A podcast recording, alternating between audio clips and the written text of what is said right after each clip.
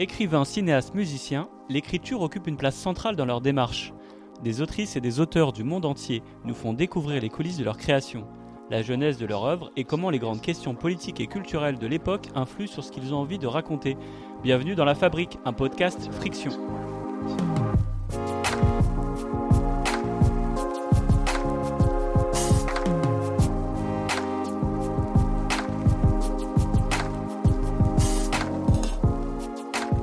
Je suis Walid Ajar Rachedi et j'ai le plaisir d'animer ce numéro de la fabrique avec Samba Doucouré, journaliste pour Africulture. Bonjour Samba. Bonjour Walid. Et aujourd'hui, nous avons le plaisir de recevoir Diadier Dembélé, auteur d'un premier roman, Le Duel des grands-mères, publié chez JC Lattès, qui a fait beaucoup parler de lui en cette rentrée littéraire d'hiver. Bonjour Diadier, merci d'avoir accepté notre invitation. Bonjour, merci à vous pour l'invitation. On va revenir évidemment très longuement euh, sur ce roman et les coulisses de son écriture, mais avant ça, je vais laisser Samba euh, vous présenter. Diadier Dembélé, c'est un auteur que j'ai euh, découvert sur Instagram. Et en fait, ce qui a retenu mon attention au départ, c'est qu'il s'appelle Diadier et que tous les Diadier que je connais sont des gens de ma famille. Donc forcément, ça me paraissait assez familier. Puis ensuite, j'ai vu qu'il avait écrit un livre, Les Tresses Royales, que je me suis empressé de, de commander parce que ce titre, euh, bah, ça, évoquait pour moi euh, les Soninké, euh, donc le, le, peuple auquel on, est tous les deux issus. les nobles se, faisaient des tresses sur, la tête. Et, et, en fait, ce qui est marrant, c'est qu'aujourd'hui, un, un, homme qui fait des tresses chez les Soninké, c'est au mieux un, un, marginal ou au pire un, un voyou ou un, drogué quoi. Donc euh, c'est, je trouvais ça bien euh, d'avoir un, titre de livre qui qui rappelle en fait euh, cette époque.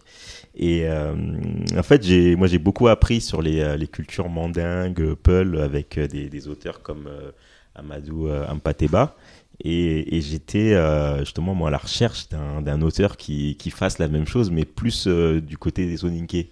Et donc euh, là, aujourd'hui, on a ce, ce, ce, natif de, de Kodié, euh, comme on dit chez nous, à l'ouest euh, du Mali, qui a grandi à Bamako et euh, qui a été bercé par Ganda Fadiga, le Guesséré, ou on dirait griot en, en français. Euh, qui euh, était mondialement connu euh, et dont les cassettes voilà étaient dans tous les foyers soninké et et Djadje Dembélé à sa manière en fait il s'inscrit dans cette dans ces, ces griots euh, qui s'expriment à l'écrit euh, et, euh, et, qui nous apprennent la culture à travers des récits poétiques drôles et créatifs. Merci Diadier encore d'être de, de, présent pour, pour cette émission. Et on a une question un peu rituelle qu'on a à la fabrique qui est quel est votre premier souvenir d'écriture? C'est un récit qui parle de l'enfance donc pour attacher ça aussi à, à, ça dans votre roman. Mais vous en, tant qu'auteur c'est quoi votre, la première fois vous vous souvenez vous êtes dit, voilà, j'ai envie d'écrire quelque chose Là, il va falloir que je fouille dans ma mémoire et, et, et, et je pense que le temps ne le permet pas vraiment. Donc, euh, je pense que c'était au collège. -hmm. Enfin, je, je pense avoir même déjà raconté cette histoire ailleurs, d'une autre manière. Euh, à cette époque, enfin, nous étions des adolescents, donc forcément, euh, les histoires du cœur arrivaient à grands pas, donc les cahiers des poèmes arrivaient avec. Donc, euh, il y avait cette tendance à trouver des poèmes. Euh, certaines personnes allaient les chercher sur Internet, -hmm. ce qui était facile. Et, et, moi, je me suis lancé le défi de trouver quelque chose euh, qui était singulier, enfin, peut-être pas forcément original, mais qui venait du cœur. Donc, je pense que j'ai commencé par paraphraser quelque chose du genre l'amour est un camion sans frein et, et, et, j'ai fait dire que c'est un avion sans ailes. D'accord. Donc, euh, et ainsi de suite. Enfin, je, je, me suis beaucoup amusé à cette époque euh, en faisant des jeux de mots. Et je pense que de là, enfin, j'ai compris qu'on pouvait faire quelque chose avec les mots et qu'on pouvait laisser parler le cœur. Donc c'était un peu vos premiers élans poétiques, hein, ça précède effectivement peut-être euh, ce qui a fait germer votre recueil de poésie. En tout cas, dans euh, le duel des grands-mères, le narrateur c'est un enfant. Est-ce que avant même cette époque du collège, est-ce qu'en tant qu'enfant vous avez des souvenirs d'écriture euh, Parce qu'en fait, le narrateur dans, dans les duels des grands-mères, vous, vous, vous, lui donnez quel âge à peu près? Parce que c'est assez mystérieux en fait. Oui, il y a beaucoup, il y a des gens qui disent 10 ans, 11 ans, 13 ans. Bah, c'est ça, moi j'ai lu parfois enfant, j'ai lu parfois adolescent, bah, ça m'a mis un doute en fait, je me suis bah, posé la question. En l'écrivant, euh, je l'ai donné 12 ans. D'accord, ok. 12 saisons de pluie. D'accord. Je pense que quelque part dans le texte d'ailleurs, ouais. euh, c'est mentionné par un des personnages. D'accord. Mais c'est vrai que je, je, voulais entretenir un certain flou, parce que pour moi, c'est quand on a 12 ans, on n'est pas vraiment un adolescent de 16 ans. Et c'est un âge pendant lequel le corps peut changer très vite. Et on passe du stade de l'enfant à celui de l'adolescent. Donc, euh, bah, c'est presque le pic de l'intelligence parce que c'est juste avant la puberté où on devient stupide pendant voilà, un long moment. Parce que pour le coup, on n'a même plus l'acuité pour écrire les, poèmes. On, recopie des chansons pour essayer voilà, d'attirer l'attention de, de, ces, de ces jeunes filles. Mais bon, euh, voilà, donc 12 ans, euh, l'adolescence. si on fait un fast-forward, donc il y a le master de création littéraire de, Paris 8. Euh, qui avait éclure un, certain nombre d'autrices et d'auteurs. Et c'est vrai que euh, les masters de, création littéraire, en tout cas l'idée de d'étudier la création littéraire, c'est plutôt en rupture avec une, certaine tradition française, alors qu'aux États-Unis, typiquement, il y a des masters of creative writing et c'est vraiment quelque chose. En gros, il y a une fabrique des écrivains. En tout cas, on reconnaît l'idée qu'il y a, dans, comme n'importe quel art, il y a une école, il y a quelque chose à suivre, il y a une voie à, reprendre. Vous, du coup, après avoir suivi cette formation, est-ce que vous pensez, quel est votre regard là-dessus? Est-ce que vous, pensez qu'il faut suivre un cours, entre guillemets, pour devenir écrivain? Ou est-ce qu'il faut considérer que vous aviez déjà les outils et que finalement, c'était plus été une sorte de période d'incubation, un peu comme ce serait pour une start-up d'ailleurs? Bah, Je plus pour l'incubation, et je pense que d'ailleurs, euh, la plupart des gens qui sont passés par ce master ont euh, à peu près le même discours. C'est un endroit où on se retrouve avec les gens qui partagent la même envie, le même désir euh, d'écrire. Donc forcément, ça crée euh, euh, des émulations, on se lit entre nous. Et même après le master, il y a des binômes qui se forment, des gens qui se lisent entre eux, qui se font des retours, qui se corrigent entre eux. Donc c'est vrai que je, suis absolument d'accord avec les gens qui disent que on, on apprend à écrire. Forcément à sortir euh, euh, d'un certain moule, à être formaté, mais on apprend plutôt, euh, en tout cas, ce qui a été mon cas, à être lu. Mm. C'est-à-dire que quand on écrit, c'est une activité solitaire, on est dans son coin. Et pour les gens comme moi qui, qui viennent de familles où il n'y a pas beaucoup de lettrés, c'est très compliqué de pouvoir faire lire c'est qu'on a écrit et d'avoir un regard extérieur parfois avec son propre texte. Il y a des choses qu'on ne voit pas, on pense que c'est clair, c'est limpide, et quand on le donne à quelqu'un qui a l'habitude de lire et d'être lu, on se rend compte que finalement, ça part dans tous les sens. Bien sûr. Que les personnages, à un endroit, une femme avec un bébé, cinq ans, cinq ans plus tard, il n'y a pas de bébé. Alors comment on explique ça euh, Le père a eu la garde de l'enfant Est-ce que le bébé est mort? Et qu'est-ce qui s'est passé pour que le bébé disparaisse? Euh, Voilà, font des choses comme ça qui sont qui ne sont peut-être que des détails, mais euh, qui peuvent déclencher une enquête dans un texte. Et puis il peut aussi avoir, euh, enfin, écrire, c'est aussi avoir une conversation. Donc il y a aussi l'idée de est-ce que je suis intelligible par rapport à l'espace de réception dans lequel je vais être publié, dans lequel je vais être lu? Alors je pense que ça doit être un des défis aussi que vous aviez à cœur de relever, parce que à la fois c'est un texte qui s'inscrit parfaitement dans la langue française, dans l'espace éditorial français, et puis en même temps il y a une originalité dans la langue euh, qui est peu commune bah, Cette originalité, je pense qu'elle est partie aussi de certaines discussions euh, dans le master euh, avec les enseignants, avec les camarades aussi. Euh, à un moment donné, moi, quand je suis arrivé en France, je parlais le français, donc il n'y avait pas cette barrière de la langue. Donc j'étais dans une sorte de naïveté à penser que finalement, la langue française, c'est ma langue. Et j'arrive à cet endroit et, j'essaye voilà, d'écrire des choses dans un français très soutenu, très, très, très châtié. Euh, et j'ai des gens qui me disent, mais en fait, pourquoi tu écris en français? Pourquoi tu n'écris pas dans ta langue? Et, là, ça m'a fait un choc. Je me suis dit, mais ah, c'est vrai que j'ai appris cette langue euh, euh, quand j'avais 5 ans et, j'ai, j'ai essayé, à, partir de ces moments, de, me créer ma propre langue, de trouver un compromis entre la langue maternelle, ou en tout cas parentale, soniquée, la langue bambara qui est parlée à Bamako et le français. Dans le livre, euh, le, narrateur c'est euh, Ahmed, donc c'est un enfant qui parle donc trois langues, bambara, sonique et français. Et euh, justement, comment fait ce travail pour que le personnage parle à la fois français et à la fois, comme il, bah, pense en plusieurs langues, inclure justement ces mots dans, des langues étrangères. comment comment vous, vous faites ce savant mélange en fait?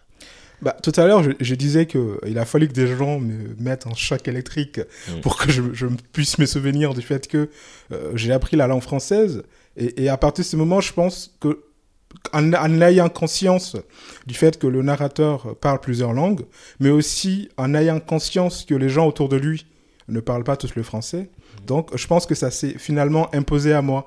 J'ai été obligé de, trouver un compromis entre ces langues euh, qui étaient autour du narrateur. Par exemple, il y a des, des expressions, la plupart malheureusement sont des insultes, ou, en tout cas des mots. c'est les choses qui viennent spontanément. c'est les mots qui viennent spontanément, souvent les insultes. Bah voilà, donc euh, euh, et, et, et, sa maman ne parle pas le français, donc forcément ces genres de mots sont soit en soniqué, soit en bambara. Donc et euh, par rapport au français aussi, parfois, le narrateur lui-même essaye de, euh, de, de, ne pas parler un français trop soutenu, mm. mais ça le rattrape. Mais ensuite, il essaie de parler euh, le français familier de, de Bamako. Donc, je, pense qu'en écrivant, j'ai aussi pris beaucoup de plaisir à, à, à jouer sur ce détableau d'une personne euh, qui malgré lui euh, parle un français très correct, très soutenu, mais qui ne veut pas, qui, qui, qui, n'accepte pas, et, on se rend compte que la langue finit par prendre le pouvoir. Je pense pour les Maliens aussi, euh, cette question de la langue, elle est, elle est très forte parce que comme bah, au Mali, il y a finalement peu de gens qui parlent français. Mm. les gens qui parlent français, en général, c'est des gens qui l'ont appris mm. et donc qui le parlent correctement et parfaitement. Et, et dans, la, dans la rue, les, les gens parlent du coup en, en Bambara. Ça renforce justement cette euh, dichotomie avec des gens qui parlent, euh, bah, soit ils parlent le français que les gens ne comprennent pas, soit euh, ils doivent parler un, Bambara et ils doivent essayer de se, se, mettre à, à, niveau, quoi. Et euh, j'ose comprendre en fait la, la, la difficulté euh, quand tu arrives en France et que tu te rends compte que tu parles mieux que 90% des, des, des, des, Français et qu'on te demande de, de, redescendre à un niveau que tu connais pas parce que justement tu n'avais pas l'habitude de descendre ton niveau de français. C'est ce qui s'est passé avec Lionel Messi quand il arrive au Paris Saint-Germain. On lui a dit voilà, descends d'un cran frérot, ça marche pas là. non mais dans le foot, tu avais par exemple Pape Diouf justement qui était, qui était, dont tout le monde se moquait parce qu'il parlait un français hyper très châtié, etc. Mmh, c'est vrai, euh, c'est vrai parce que ben voilà, c'est cette école-là, des gens qui ont appris à, à qui on a tapé sur les doigts pour qu'ils parlent bien le français, et après qui arrivent dans le pays de la, dans la France et on leur dit euh, en fait euh, euh, tu parles trop bien français. je, pense aussi c'est qui a peut-être joué, c'est qu'au Mali du coup il y avait cette sorte de gymnastique que je faisais tout le temps. j'ai basculé facilement d'une langue à l'autre. Et ici en France, je n'avais pas en tout cas peut-être dans mon travail d'interprète, euh, j'avais euh, cette contrainte, mais dans la vie de tous les jours, je parlais le français. Donc, euh, à un moment donné, je, me suis tellement senti à l'aise avec, avec, cette langue que je n'arrivais même plus à, comment dire, à faire la différence entre un, langage qu'on peut utiliser par exemple au travail, dans l'administration, comme c'est d'usage ici en France, un langage qu'on peut avoir avec ses amis. Donc, je pense que ça aussi, ça fait qu'on se, on sait, comment dire, euh, étant donné qu'au Mali, on parle le français soutenu euh, partout où on ne le parle pas, et qu'en France, on change de registre en fonction euh, de ses interlocuteurs, ça m'a un peu mis en confusion. J'avais d'ailleurs une question sur la langue qu'on apprend, qui est le français. L'autre langue qu'on apprend, c'est l'arabe. Donc en fait, au final, au Mali, les gens, quand ils s'éduquent, qui vont à l'école, ben, ils apprennent une langue étrangère. Et, euh, et, en fait, on demande finalement d'épouser une, une langue pour euh, s'émanciper, pour euh, s'éduquer, tout en du coup tournant le dos à langue, c'est les langues traditionnelles, les langues vernaculaires. toi, dans ton dans ton cas, comment tu as comment tu du coup le fait d'avoir appris le français? Est-ce que pour toi, ça t'a permis bah, du coup de t'émanciper, de, de progresser, ou tu as l'impression que ça t'a finalement coupé des tiens? Euh, c'est assez mitigé. Euh, oui, ça m'a permis de, m'émanciper d'une certaine façon parce que voilà, je, pense que pour mon père c'était très important euh, que moi et mes frères et sœurs puissions aller à l'école, étudier la langue qu'il n'avait pas eu la chance d'étudier, parce que, voilà, pour des tas de, de, de raisons. Mais de l'autre côté, le fait d'apprendre cette langue aussi m'a un peu éloigné, en quelque sorte. Mes centres d'intérêt étaient plutôt des films en français, des documentaires en français, des émissions en français, alors que le reste de la famille euh, euh, voulait regarder des émissions dans les langues euh, maliennes, notamment le bambara. Donc parfois, ça crée un fossé. Et, même pour le livre, par exemple, qui est écrit en français avec quelques mots soniqués, il y a beaucoup de gens de ma famille qui ne pourront malheureusement pas le lire. Donc ça, c'est vrai que c'est un peu amer. Bah, c'est que de toute façon, à partir du moment où on adopte des nouveaux outils, des nouvelles armes, forcément, on pénètre un certain nombre de territoires, au sens symbolique ou littéral du terme. Et forcément, les gens ne peuvent pas forcément vous accompagner. Dans, c'est un peu la caverne de Platon, quoi. On rentre dedans et puis bon, on est tout seul et puis on ressent, hey, eh, regardez ce qu'il y a dedans. Et en fait, mm, non, mm. c'est pas possible d'expliquer. Et euh, justement, en parlant de, bah, de nouveaux espaces, euh, il y a évidemment ce chemin vers la publication. Euh, être édité en France, c'est très difficile. un primo-romancier, c'est toujours une expérience à part. Racontez-nous, vous, du coup, comment ça s'est Comment est-ce que vous avez été publié? Est-ce que c'est quel a été un peu le, chemin qui s'est fait à, la fois dans votre tête? Au moment où vous vous êtes dit bah tiens je, me lance je vais écrire un roman. Et puis euh, les étapes ensuite euh, je sais pas d'envoi. Et puis ensuite quand vous avez rencontré les éditions Lattès Disons que le master aussi euh, sert un peu de tremplin pour cela. Il faut il faut le dire voilà en toute honnêteté. C'est qu'autour de ce master donc pour les jurys de fin d'année de première année de master ou de deuxième année de master les enseignants font appel à des professionnels du monde de l'édition. Ça peut être des traducteurs ou même euh, des hommes de médias, enfin des journalistes. Euh, voilà. Et euh, pour mon cas, dans les jurys, il y avait deux personnes, des agentes, puisque ce sont les femmes littéraires. Donc il y avait une agence à Paris. Et après la soutenance, eu un pot où on discutait. Donc j'ai eu la chance de, de, rencontrer ces deux personnes, Kinga et Camille. On a beaucoup discuté du texte, donc elle était elles étaient très enthousiastes à l'idée de pouvoir le lire, donc je pense que euh, ça s'est fait tout naturellement. Elles ont, tout de suite aimé le texte à l'état euh, où il était en, juin 2020. Donc, et ce sont elles, du coup, qui, qui l'ont envoyé à des éditeurs, et, enfin, dont la thèse.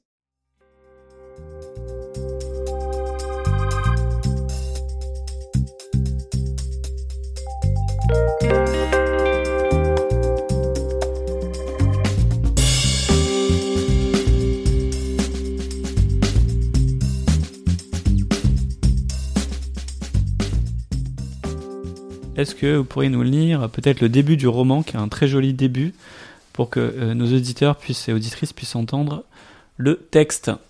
Merci Didier, je vous laisse lire. À la maison, tout le monde parle Songhai, Peul, Bambara, Soninke, Sonufo, Dogon, Mandinka, Tamashek, Hassania, Wolof, Bois. Mais à l'école, personne n'a le choix. Il faut parler français.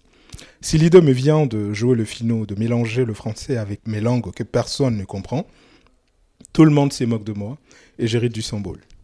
Wallah Billah, c'est un petit bout de bois carré, tellement magique qu'il peut tout seul créer de la division et de la soustraction dans l'argent de mon goûter.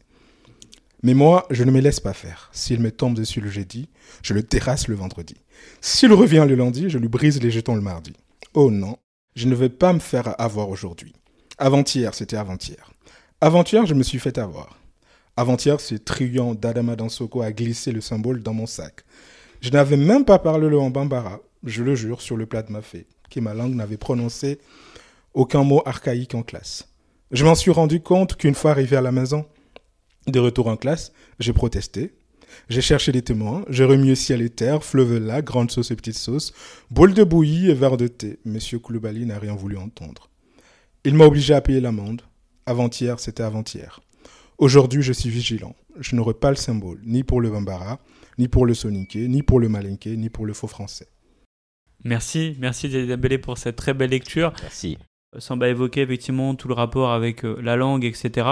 Moi, je souhaiterais revenir plutôt sur, sur la structure, euh, parce que finalement, on est quand même dans une forme de roman d'apprentissage, mais qui détourne un peu le genre, euh, c'est-à-dire que finalement, euh, à la place de parcourir le monde, Ahmet, lui, euh, il revient dans ses, à ses racines dans un monde miniature, donc c'est un peu un, roman d'apprentissage inversé, donc à petite échelle, où il apprend en observant les gens, donc comment ils vivent, les rapports qu'ils entretiennent les uns aux autres, les traditions, le travail, les secrets de famille, et puis du coup, c'est comme ça qu'il grandit. Est-ce que vous, c'est quelque chose que vous aviez en tête C'était une démarche délibérée ou c'est venu au fil, au fil de l'écriture? C'est venu au, fil de l'écriture, c'est-à-dire quand j'écris, j'ai tendance voilà, on me l'a fait remarquer à plusieurs fois, aller dans tous les sens. Et, je pense que j'aime aussi cette idée parce que ce qui m'intéresse, c'est de pouvoir aller jusqu'au bout euh, de la réflexion. Quand j'écris parfois, j'écoute de la musique. Euh, des musiques que j'écoutais quand j'étais enfant ou d'autres musiques euh, que j'aimais par la suite qui voilà qui, qui, font résonner quelque chose à moi et dès que je sens que j'ai quelque chose j'écris tout ce qui est possible d'écrire sur cela oui c'est venu tout naturellement et comment dire, et en même temps, dans, dans l'écriture, il y a des surprises. C'est que je, euh, je disais, euh, un personnage ne peut pas disparaître comme ça d'un texte. Et, ce que j'aime aussi faire, c'est de coller et colmater les brèches. Parfois, je prends des fragments qui n'ont rien à voir.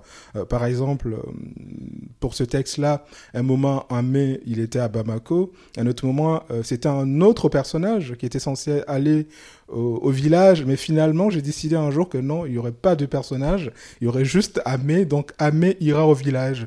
Il a fallu que je euh, que je fasse des coupes, que je fasse disparaître certains personnages de bout en bout, que je euh, voilà, enfin que je colmate les brèches. Bien sûr, bien sûr. Bah, c'est un travail de broderie de toute façon le roman, hein. c'est aller dans le détail. Hein. Mm. Donc c'est euh, c'est comme ça que j'ai à peu près écrit. Dans le roman, on a plusieurs espaces et il y en a un qui est évidemment le plus important, celui c'est le village. Et moi, j'ai l'impression d'être dans d'avoir une grande scène de théâtre euh, au Mali, on a une grande tradition de, théâtre aussi, là, le, côté bas. Et, euh, et je, j'avais euh, dans les personnages, leur façon d'être. alors parfois, je pensais à des personnages de BD. J'avais l'impression d'être un peu. on est dans le village d'Astérix. mais en fait, en y réfléchissant, là, j'y ai pensé en fait au village de Kouta de Massamaran Diabaté, donc il y a un dramaturge malien, et donc il a une trilogie qui se déroule dans un village avec plein de personnages comme ça. Et, du coup, je me suis dit, bah, est-ce que vous n'auriez pas pu en faire une pièce de théâtre, en fait, ce, ce, roman? Est-ce que c'est pas quelque chose que vous auriez envisagé à la place du roman, d'être plutôt dans le théâtre? C'est possible parce qu'il y a beaucoup de dialogues dans le texte, notamment dans le village où Amé découvre voilà, la palabre, la longue discussion, où, on décide de tout dans le village. Hum, disons que, enfin, j'ai décidé d'en faire un roman parce que j'ai un rapport très difficile au théâtre. Euh, certes, il y a le côté bas, il y a le nyogolan au Mali qui sont des formes de, théâtre traditionnelles, mais pour ce qui est du théâtre, tel qu'on le conçoit en France et mmh, mmh. tel que ça se pratique, je, je l'ai découvert assez tardivement, donc je j'ai un peu de sentiment d'être illégitime, en tout cas pour le moment, pour, euh, pour aborder ce genre-là. Je, je ne m'y connais pas du tout. Dans le master, c'est pas des choses que vous avez pu aborder, euh, euh, le, théâtre, l'écriture théâtrale? Bien sûr, il y a des gens qui venaient même du monde du théâtre, qui, étaient qui avaient déjà un pied là-dedans, soit en tant que metteur en scène ou en tant que comédien, ou, quand même qui avaient essayé. en fait, je pense que j'ai décidé moi-même que je n'avais pas encore euh, les, outils nécessaires pour écrire du théâtre parce que euh, j'avais discuté avec notamment une des enseignantes, euh, Christine Montalbetti, mmh, mmh. dont certains des textes ont été adaptés pour la comédie française, qui écrit beaucoup de théâtre, qui m'a posé cette question et moi, enfin, je me suis caché sur cette excuse de je ne connais pas le théâtre, je ne sais pas comment on l'écrit, pour dire mais non, finalement, je, ne veux pas y toucher, mais c'est vrai que c'est. Bah, le théâtre, enfin, je pense que c'est comme pour beaucoup de goûts culturels, ça vient aussi d'une pratique. C'est-à-dire qu'il y a un moment donné, enfin, typiquement, euh, on prend une génération d'auteurs euh, contemporains, bah, en fait, les gens, ils ont des influences à la fois audiovisuelles, du roman, de la musique. Et je pense qu'en fait, on écrit, on produit aussi ce qu'on qu'on voit, ce qu'on consomme, ce qu'on aime. Donc c'est vrai que le théâtre, il y a une place très particulière dans la culture. Mais en vrai, si c'est pas ce partie pratique quotidienne, c'est pas le truc auquel on pense forcément euh, naturellement. Après, il peut y avoir un peu un entre-deux. Et je pense par exemple au livre de Neramiano, l'écrit pour la parole. Mm. C'est vrai qu'il peut y avoir aussi avoir une forme un peu intermédiaire, un peu entre les deux. Euh, ça, euh, je pense que je l'ai un peu expérimenté dans le texte, c'est-à-dire écrire des, longs monologues euh, qu'on peut lire à voix haute. Enfin, je sais pas si c'est ça du théâtre. Comment dire je, pense que je refuse. Mon cerveau fait un blocage par rapport au théâtre, donc à chaque fois, je fais des tentatives d'écriture euh, qui ressemble au théâtre avec beaucoup de dialogues, des gens euh, qui échangent énormément, où on sent une espèce d'exagération même dans ce qui est écrit sur les gestes. Après, je sais pas. Une mise en scène aussi. Voilà. Une, mise en scène avec euh, des personnages, des lieux, mm. des, des personnes qui se répondent. On voit les gestes. Qui sont, bah, la, scène de, du goûtage de la bouillie, bah, voilà, ça clairement, c'est une scène de, de théâtre.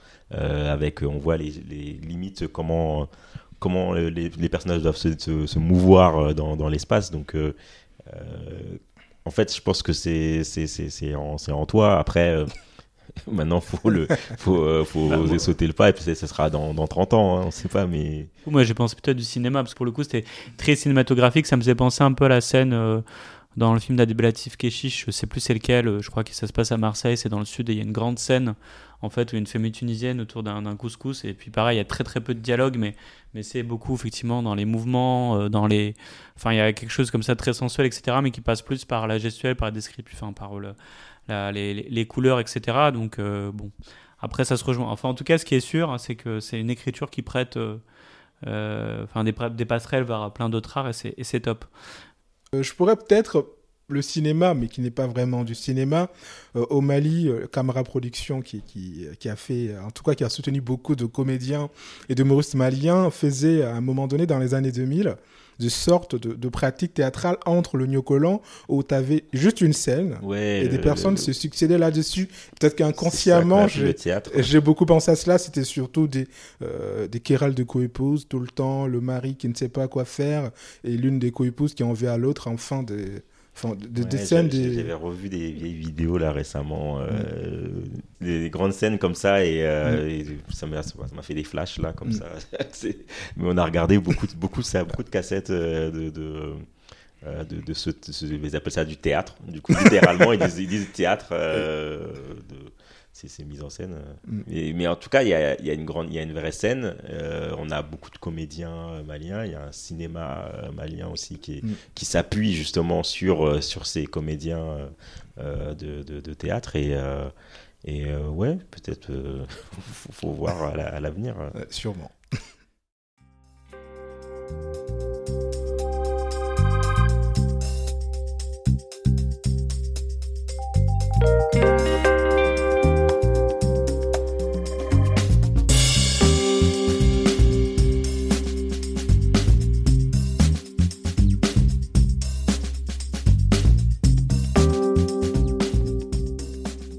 parlait tout à l'heure, hein, c'est euh, avec ce premier roman, en fait, vraiment une très belle rentrée littéraire d'hiver. Il y a eu énormément de couverture presse. Il y a eu, euh, bah, vous êtes en finale du prix euh, magazine littéraire Lire et puis RTL.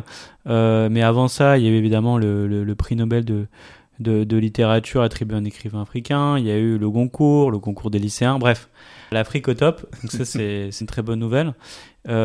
vous, comment vous vivez cet engouement déjà à titre personnel en tant que primo romancier et puis de manière générale sur, euh, bah, on va dire, cette, euh, cet engouement autour de, des littératures africaines ou de la littérature africaine, je pense plutôt des d'ailleurs, parce que c'est mm. un peu simplificateur. Mm. Comment vous, est-ce que vous vivez ça? Est-ce que ça impacte votre écriture? Est-ce que maintenant vous dites, euh, bon, qu'est-ce que je fais? Est-ce que vous abordez les choses différemment? Voilà. Euh, c'est une question très difficile.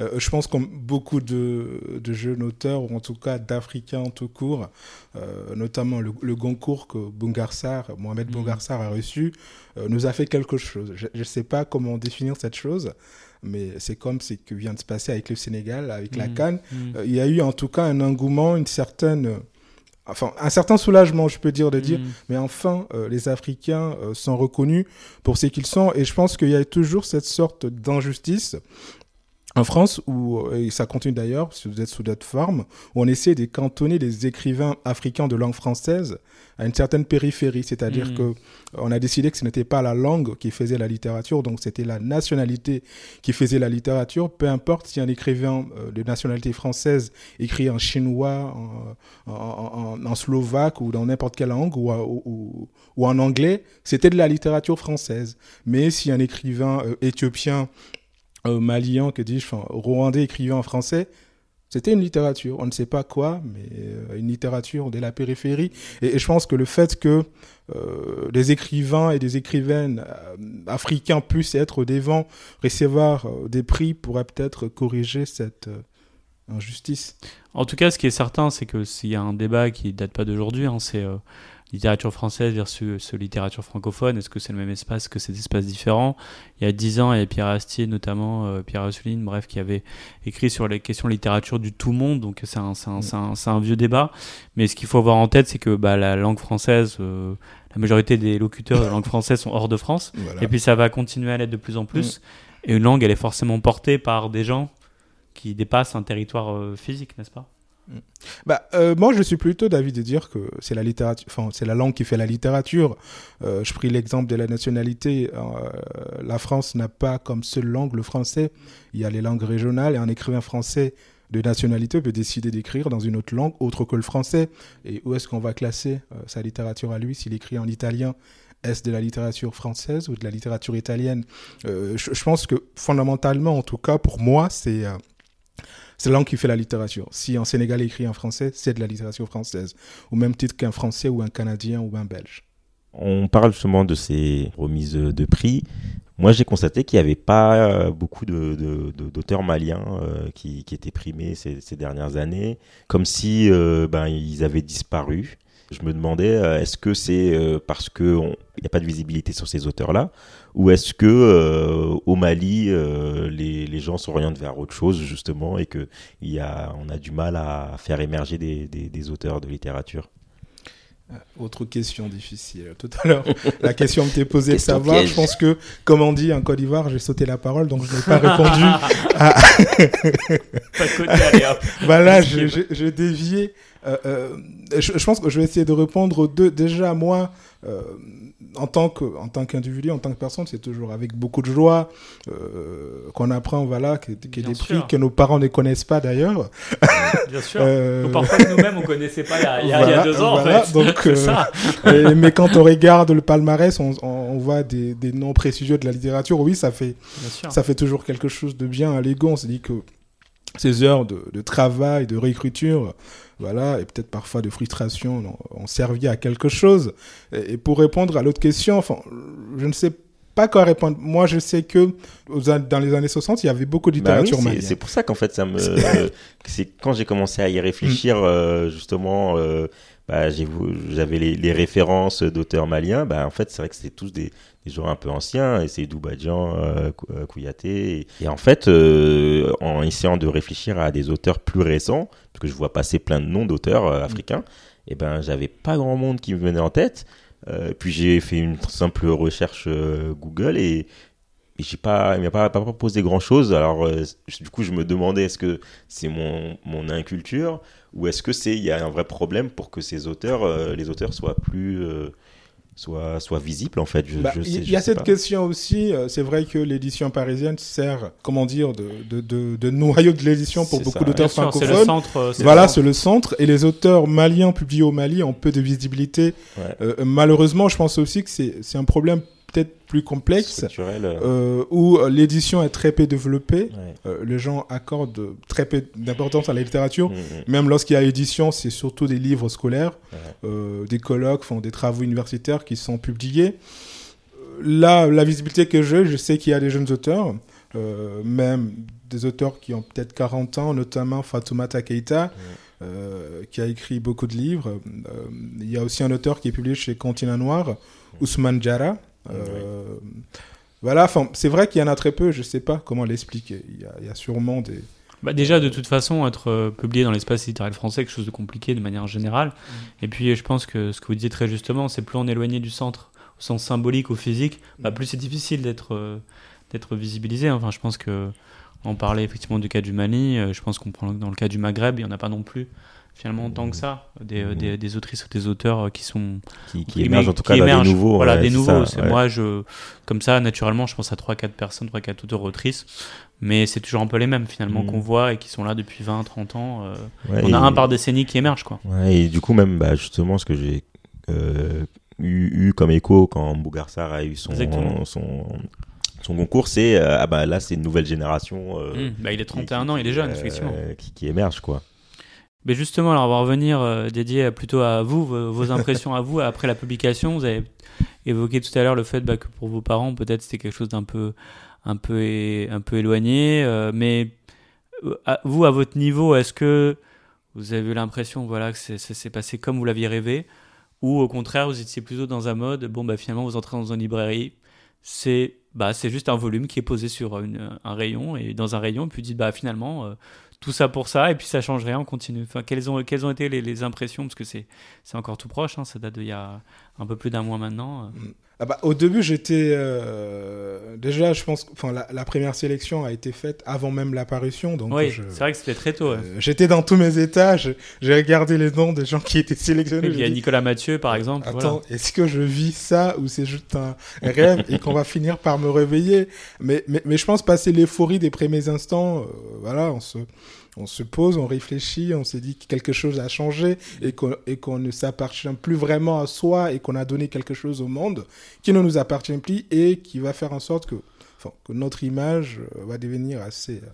Et puis qui va pas être lu comme on voudrait, qui va être mal lu, qui va être partiellement lu, euh, où les gens vont pas comprendre ce qu'on voudrait qu'ils comprennent. Et aussi ça aussi. Et, surtout une, une, partie de ma joie venait du fait aussi que voilà un euh, d'Embélé avait son nom écrit. Et, Dieu sait que j'ai beaucoup d'homonymes euh, dans mon village quelque part. Je pense il y a beaucoup de gens qui n'aiment pas euh, être des symboles, mais je pense qu'il n'y a rien de mal à l'être. C'est-à-dire, à partir du moment où on peut susciter des vocations, montrer la voie aux autres, dire que c'est possible, voilà, même lorsqu'on est un jeune homme noir, noir étranger en France, de.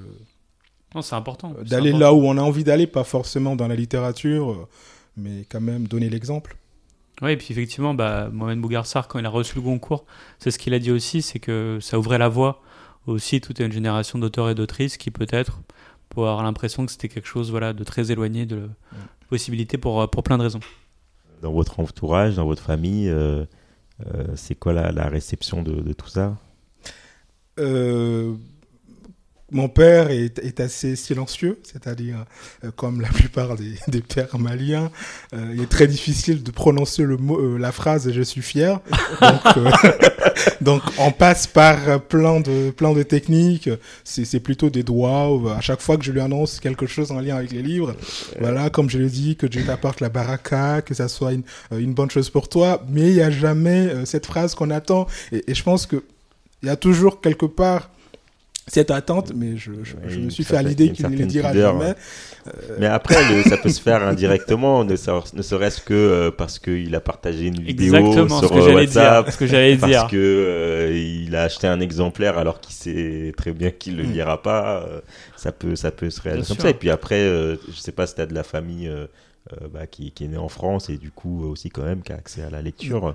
C'est poussé par, par, par là. Bah, que... Justement, euh, mon cousin est carrément allé filmer euh, la FNAC de, de, sa ville euh, en insistant bien qu'il s'agissait du livre de son cousin et, et ma sœur aussi la met, met souvent les, les, informations sur, sur son WhatsApp et je pense que c'est une manière en tout cas pour eux de célébrer ce texte qu'ils n'ont peut-être pas lu, qu'ils ne savent pas lire mais qui est une source de fierté. Sûr, bah, le capital symbolique est super fort. Vous êtes romancier, vous êtes aussi poète, on en parlait tout à l'heure. Est-ce qu'il y a d'autres champs de la création qui, vous attirent que vous aimeriez explorer à l'avenir bah, Tout à l'heure, on parlait du théâtre. Je pense qu'entre moi et le théâtre, il y a un très gros mur que, que j'essaye de, de, On a planté de, la de graine. casser. On a planté la graine. la graine. Inception. Moi, j'ai Voilà. envoyé Inception, ça commence comme quand, ça. quand il aura écrit sa pièce, je voudrais qu'il mette une petite dédicace à Samba et Walid. Voilà, c'est ça. Exactement, dans le 19e, le bon côté du 19e apparemment. Bah, disons qu'à un moment, j'avais été tenté par, euh, par le slam, même Mhm. un peu par le rap. ouais. Euh, je, je me rêvais chansonnier à écrire le meilleur texte de rap, mais l'homme de l'ombre qu'on ne voit jamais. Non, qui- mais il y a déjà aussi de chino, euh, alors euh, voilà, on est dans le 19e, on parle du Mali, euh, voilà. Et là, il va se sentir menacé dans son territoire, là, attention. hein.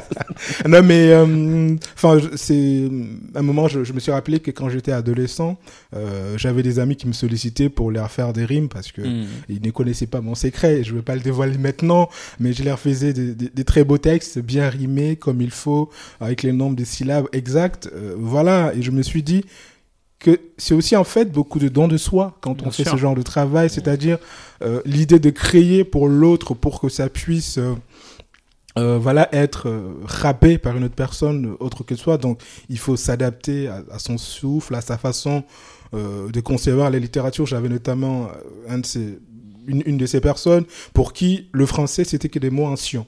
Ah, c'est Donc- pas mal. c'est pas mal ça comme. euh, comme S'il y avait passion, on pouvait mettre potion, solution, euh, euh, extermination, mais il fallait des rimes anciens. Ah, c'est pas Donc mal ça. Dimension, voilà. Voilà, Merci. donc je, je devais m'adapter à lui. Et on arrive déjà à la fin de cette émission, donc euh, merci d'avoir pris le temps de répondre à notre question. Merci Samba d'avoir euh, co-animé cette émission avec Voilà, moi. C'était un plaisir hein, d'avoir mon compatriote.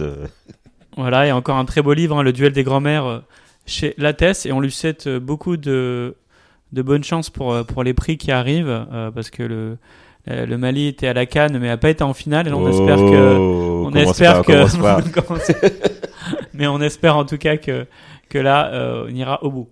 Je remercie également Florian, Maëlys et Riyad qui ont aidé à la conception de cette émission. Et La Fabrique, comme vous savez, c'est une émission à retrouver sur toutes vos plateformes de streaming et sur friction.co. Merci à tous et rendez-vous au prochain épisode.